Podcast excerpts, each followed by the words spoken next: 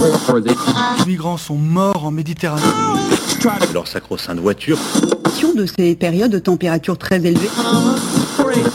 Ces femmes qui subissent le harcèlement quotidien. On peut faire tellement plus. Peut-être sauver ce monde. So Good Radio. 10 minutes, pour sauver, le monde. 10 minutes pour sauver le monde. La quotidienne info de So Good Radio. Vous êtes bien sur So Good Radio. Salut tout le monde. Salut Luna. Salut Célia. Coucou Brut. Accordez-nous 10 minutes, peut-être un peu plus, on vous donne de quoi sauver le monde.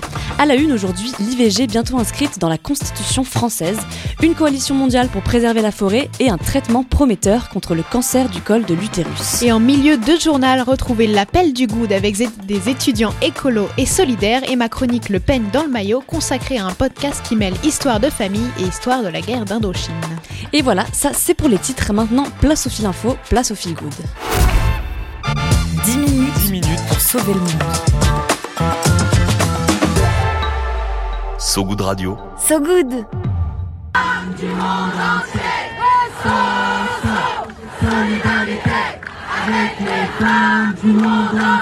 Ce doux slogan provient d'une vidéo brute prise lors d'une manifestation en soutien à la population états-unienne.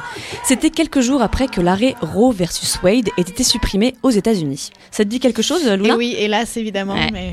C'était le 24 juin 2022. La Cour suprême des États-Unis annulait le droit à l'avortement dans tous les États, pourtant garanti par la jurisprudence. Depuis, branle-bas de combat dans les pays qui possèdent ce droit. Comment faire en sorte de le conserver? La France, elle, réagit rapidement. Le 24 novembre 2022, l'Assemblée nationale adopte à une large majorité une proposition de loi inscrivant l'IVG, l'interruption volontaire de grossesse, dans la Constitution.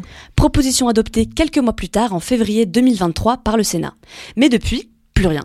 Pourtant, nombre de collectifs féministes attendaient une telle réforme, ainsi qu'une large partie de la population. Parce que tenez-vous bien, près de 9 Français sur 10 seraient favorables à l'inscription du droit à l'IVG dans la Constitution, selon, selon un sondage de novembre 2022. Et justement, ce dimanche, Emmanuel Macron a déclaré qu'un projet de loi serait envoyé au Conseil d'État dans les prochains jours, puis examiné par le Conseil des ministres avant la fin 2023. Une décision saluée par les collectifs et militantes militants féministes, ce qui est plutôt rare. On se rappelle par exemple des critiques formulées à l'encontre du Grenelle sur les violences sexistes et sexuelles en 2019. Cette fois, c'est différent. Si la France passe cette réforme, ce serait la première au monde à garantir l'IVG dans sa constitution. Ceci dit, cette inscription dans la Constitution se ferait dans le cadre d'une réforme constitutionnelle plus globale. Autre sujet sous le feu des critiques, dans la proposition actuelle, seul le mot femme est utilisé, excluant de fait toute autre personne, comme les hommes trans.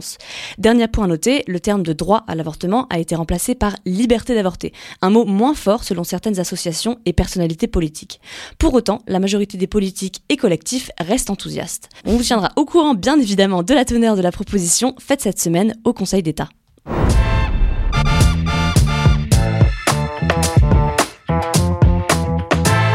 Le sommet des trois bassins s'est terminé ce week-end avec la création d'une coalition mondiale.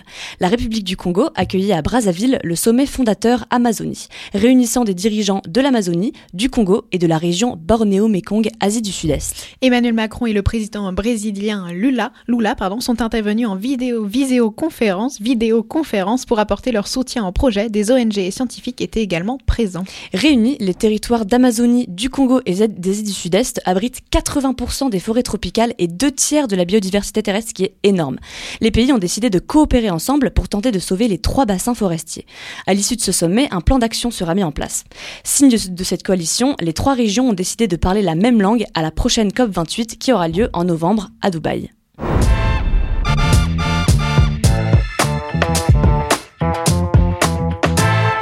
Une avancée majeure dans la lutte contre le cancer du col de l'utérus. Des chercheuses et chercheurs anglais ont présenté les résultats très encourageants de leur dernière étude menée pendant 10 ans. Pour info, le traitement de base d'un cancer du col de l'utérus, c'est une chimiothérapie suivie d'une radiothérapie. Problème, le cancer réapparaît jusqu'à 30% des cas. Pour lutter contre ce phénomène, les scientifiques anglais ont donc rajouté avant la chimiothérapie un nouveau traitement de 6 semaines avec des médicaments déjà existants. Durant 10 ans, donc, ils ont étudié l'incidence de ce traitement supplémentaire sur 500 personnes atteintes d'un cancer du col de l'utérus. Et les résultats sont sans équivoque. Ce nouveau procédé réduit de 35% le risque de décès ou de récidive. 5 ans plus tard, 80% des personnes étaient toujours vivantes et 73% n'avaient pas vu leur cancer réapparaître ou se propager.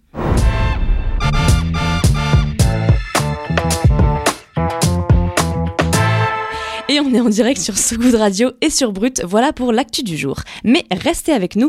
Luna a encore, euh, a encore quelques minutes pour se tenter de sauver le monde. L'appel du good. Allô Allô Allô L'appel du good. Allô, j'écoute À So Good Radio, on laisse la parole à des personnes qui se battent pour un monde un peu moins pire avec leur assaut, leur projet ou encore leur collectif. Aujourd'hui, on parle du RECES avec Sacha. Bonjour So Good Radio, je m'appelle Sacha, je fais partie du RESES, le réseau étudiant pour une société écologique et solidaire. Né en 2007, le RESES œuvre pour 100% d'étudiants et étudiantes formés et engagés sur les enjeux de la transition écologique et 100% de campus durables. Le RESES a trois missions principales.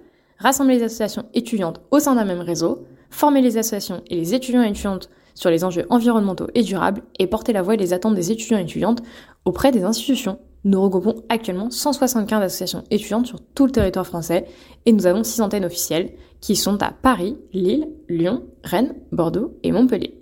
Notre prochain événement, la CERD, la semaine étudiante de la réduction des déchets, qui se déroule du 18 au 26 novembre sur l'alimentation durable et responsable. Tu es étudiant et étudiante, tu fais partie d'une association et tu souhaites mettre en place un projet autour de la réduction des déchets, tu peux labelliser ton projet pour bénéficier d'un accompagnement et même tenter de remporter notre prix CERD étudiante et obtenir 500 euros d'aide en développement. Rendez-vous sur réductiondéchets-lereses.org pour retrouver toutes les infos et faire labelliser ton projet. N'hésite pas à nous contacter sur nos réseaux sociaux. Merci Sacha et au programme de cette semaine étudiante de la réduction des déchets, vous trouverez un atelier pour apprendre à cuisiner sans rien jeter, une collecte de livres ou encore des projections de films. Alors pour celles et ceux qui veulent en savoir plus, retrouvez toutes les informations euh, du récès sur sogoodradio.fr. Viens voir un peu par ici. Le J'ai une bonne nouvelle pour toi. dans le maillot. Le peigne dans le maillot.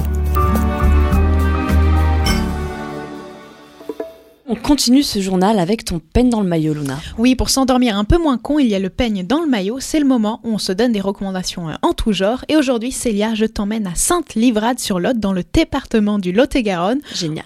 C'est merveilleux. Où se trouve ce que certains ont appelé le Petit Vietnam. L'histoire de ce lieu situé dans cette commune du sud-ouest est racontée par Alex Douard, journaliste. Elle a une mère d'origine vietnamienne, vietnamienne pardon, qui a grandi là-bas. À l'âge de 9 ans, elle lui fait découvrir son existence. De son point de vue d'enfant, c'est juste là où elle va en vacances retrouver euh, ses cousins et cousines, où les toilettes certes sont dehors, mais où la cuisine vietnamienne embaume les maisons. Et c'est à partir de ces souvenirs qu'elle décide de faire un podcast retraçant l'histoire de ce camp né dans les années 50 et de tout ce qu'il renferme. Camp qui est en réalité euh, l'endroit qui a recueilli les rapatriés d'Indochine, français et autochtones donc. Et alors, comment on suit Alix à travers son enquête? Au fil des six épisodes d'une trentaine de minutes, on oscille entre les bruitages discrets qui permettent de nous faire vivre la recherche d'Alix. Quand elle, quand elle fouille les archives, on entend par exemple un léger bruit de papier remué, des petits détails qui nous permettent vraiment d'entrer dans le podcast, mais aussi les nombreux témoignages d'habitants du camp de tout âge. Et puis il y a aussi des interventions d'experts comme des historiens ou anthropologues. On en ressort bourré d'informations sur l'histoire des guerres du Vietnam et d'Indochine et aussi du colonialisme. Mais surtout, nos oreilles sont bercées par un récit de famille riche en émotions et rythmé par les non-dits. Il y a ce moment notamment où Alix demande à sa mère, un peu durement, de lui raconter la vérité. Euh, Je peux pas te parler des choses euh, de, de, de, la misère qu'on a eue. euh, Je t'ai parlé des fins de mois difficiles, je t'ai parlé du café, je t'ai parlé de l'église. Quand à l'église, il y avait des cérémonies, euh, on faisait jamais chez nous des, des repas de fête. Il n'y en avait pas. À Noël, il n'y avait pas non plus de repas de fête. On n'avait pas d'argent pour ça. Noël, ma mère, elle savait même pas ce que c'était Noël. Moi, les gens, ils rentraient chez eux, ils avaient un cadeau, ils avaient un poulet rôti. On n'a même pas ça. Moi, quand je rentrais, je pleurais parce que je voulais avoir un Noël comme les autres Français. Mais il n'y avait pas. Il n'y avait pas. Cette difficulté à construire une identité, Alix, en tant que métisse, elle l'a aussi ressenti. Elle parle même de bricolage, une identité encore plus difficile à façonner à cause du plafond de verre de la pudeur et des silences liés à l'humiliation de la colonisation, dit-elle. Ce podcast, c'est une véritable porte d'entrée dans les émotions partagées par la mère et la fille, les frustrations et le combat pour préserver les mémoires. Un combat qui s'exprime à, tra- à travers les tremblements de voix de sa mère, illustrant l'injustice ressentie en tant qu'adulte et l'incompréhension face aux vé- événements qu'elle a vécu euh, enfant. Mais ce podcast, c'est surtout euh, pour Alix une sorte de réparation, elle le dit. J'ai trouvé ma place dans la petite histoire et aussi dans la grande. Eh ben merci beaucoup Luna et c'est un podcast produit par Paradiso Media à retrouver dans leur catégorie intitulée l'histoire. Et c'est la fin de ce journal mais juste avant quelques prévisions météo. La météo de So Good Radio. La météo de So Good Radio. Et le ciel est bien sombre pour le Mexique. Suite à l'ouragan qui a dévasté la station balnéaire d'Acapulco, au sud-ouest du pays, le dernier bilan s'élève à 48 morts et à plusieurs disparitions selon les autorités mexicaines. Et c'est la fin de cette édition. Merci à vous qui nous écoutez à la radio ou en podcast. On se quitte comme toujours sur de la musique avec Tyranno de Kali Uchis en featuring avec Fuego. A très vite sur ce goût de radio. Salut tout le monde, salut Luna, Salut. Brut.